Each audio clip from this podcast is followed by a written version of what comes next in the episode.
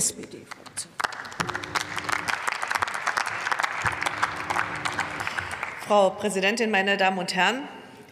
Der öffentlich-rechtliche Rundfunk ist und wird feste Säule unserer Medienlandschaft sein. Er ist wichtig als unabhängiges Medium, das breite gesellschaftliche Themen mit regionaler Tiefe verbindet. Er ist grundsätzlich nur der breiten parteiunabhängigen Information verpflichtet. Und natürlich muss auch Unterhaltung dabei sein, Sport, Kunst und Kultur. Und der öffentlich-rechtliche Rundfunk ist unverzichtbar für unsere Demokratie.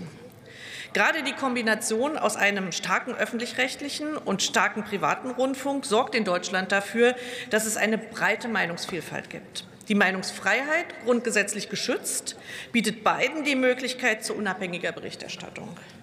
Und mit, der, mit den sich verändernden Medienkonsumgewohnheiten, da beschäftigt sich der öffentlich-rechtliche übrigens von Anfang an.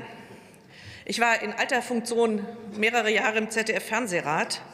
Das Reagieren auf und Verändern von Formaten seit dem Aufstieg von Social Media und der Ausbreitung der Online-Formate, das war nie das Problem. Das Problem war immer, dass die Konkurrenz zum öffentlich-rechtlichen, die privaten Medienmacher in den Gremien saßen und sitzen.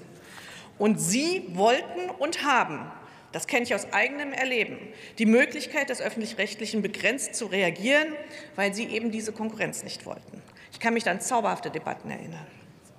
Richtig ist aber auch, dass alles, was lange in ziemlich ruhigen Bahnen und mit gutem Finanzierungshintergrund läuft, Gefahr läuft, träge zu werden und angreifbar für Fehler und Fehlverhalten.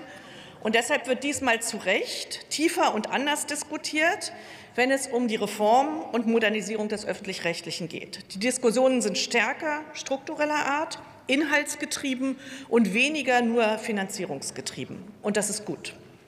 Für mich steht die Frage, die die AfD aufwirft, nach der Legitimität und Notwendigkeit des öffentlich-rechtlichen allerdings nicht. Diese Fragen sind für mich beantwortet. Ja, der öffentlich-rechtliche ist legitim und ja, er ist notwendig. Für mich ist aber die Idee von Herrn Burow, auch wenn es wie so oft in der Natur der Sache liegt, dass man solche grundlegenden Veränderungsvorschläge erst am Ende der eigenen Karriere im öffentlich-rechtlichen macht, aber wer werfe da den ersten Stein? eine sehr grundsätzliche Diskussion zu führen über Struktur und Inhalt und das Erschließen von Synergien, der Zusammenlegung bestimmter Teile, die finde ich richtig und wichtig. Denn schon jetzt verfängt ja das Gerede derjenigen, die den öffentlich-rechtlichen grundsätzlich in Frage stellen und abschaffen wollen.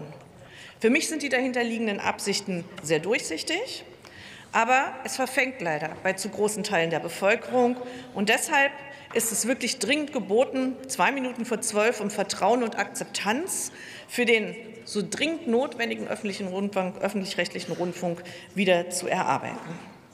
Und äh, danke an die AfD für den Redebeitrag, denn dadurch ist mir noch mal sehr viel klarer geworden, auch hier öffentlich, und es ist gemacht worden klarer, warum es Ihnen wirklich geht. Während Sie ja in der Begründung sich noch auf verschiedene Zitate berufen haben und die genutzt haben, haben Sie hier ganz klar gesagt, worum es Ihnen geht, nämlich es passt Ihnen nicht, was und wie der öffentlich-rechtliche Rundfunk berichtet. Das wird keine Enquete-Kommission lösen können, und deshalb brauchen wir sie auch nicht.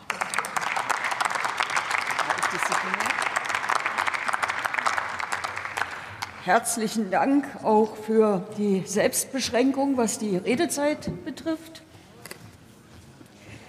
Das Wort hat der Kollege Michael Frieser für die CDU-CSU-Fraktion.